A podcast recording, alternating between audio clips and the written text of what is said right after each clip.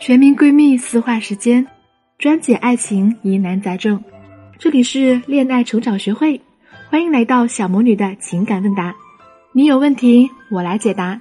我是恋爱小魔女，用科学的理论搞定情感难题，轻松俘获男人心。大家好，欢迎来到小魔女的情感问答，我是小魔女的声优助理。想要参与更多互动答疑，可以添加小助理“恋爱成长零幺幺”，备注“小魔女老师”，入群即可收听明星大咖的直播，进行线上答疑啦。这期节目呢，小魔女将和大家分享的案例是：我们互动出现了问题，根源都在沟通上。男方身高一米八零，体重六十公斤，颜值五分，硕士毕业，父母是公务员，收入八到十 K；女方身高一米五八，体重五十三公斤，颜值七分。全日制大专毕业，目前本科在读，自考的，父母是职工，收入五到六 K，所处阶段恋人，想要达到的预期，解决目前所遇到的矛盾点，希望能在今年结婚。小魔女老师你好，我和男友相识于某社交平台，在一起有一年多了，这一年多我们经常吵架，最近特别严重，产生吵架的原因主要有几点，第一点。只要涉及到讨论性内容的话题，我们就会吵架。我们经常讨论一件事情的时候，他表达了他的观点后，我也会说出我自己的想法。但是他表示我一开始就否定他了，这一点他很生气，甚至表示和我在一起很痛苦。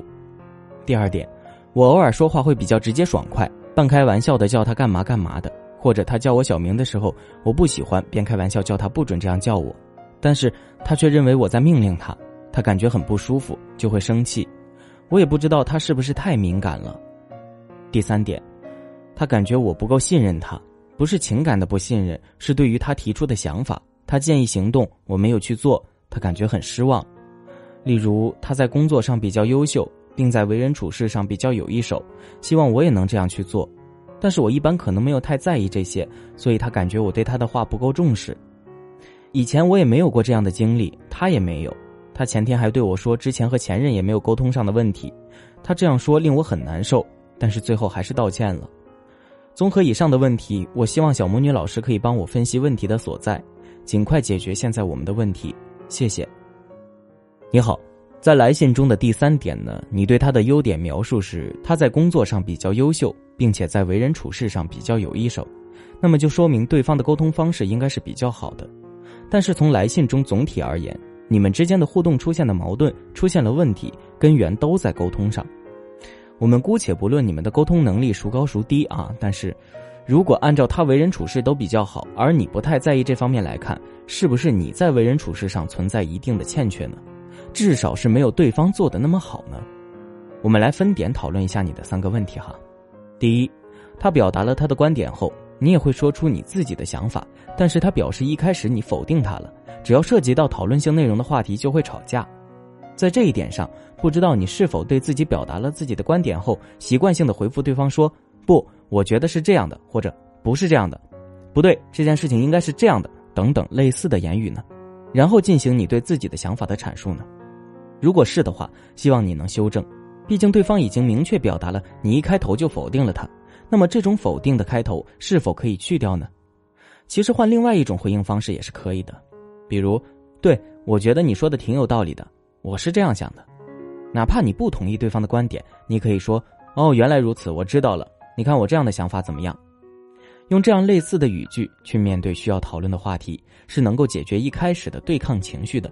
要知道，你们是情侣啊，而不是辩论选手啊。第二点，说话爽快，命令式的语言让对方不舒服。其实说话爽快这件事情呢，是优点还是缺点，是因人而异的。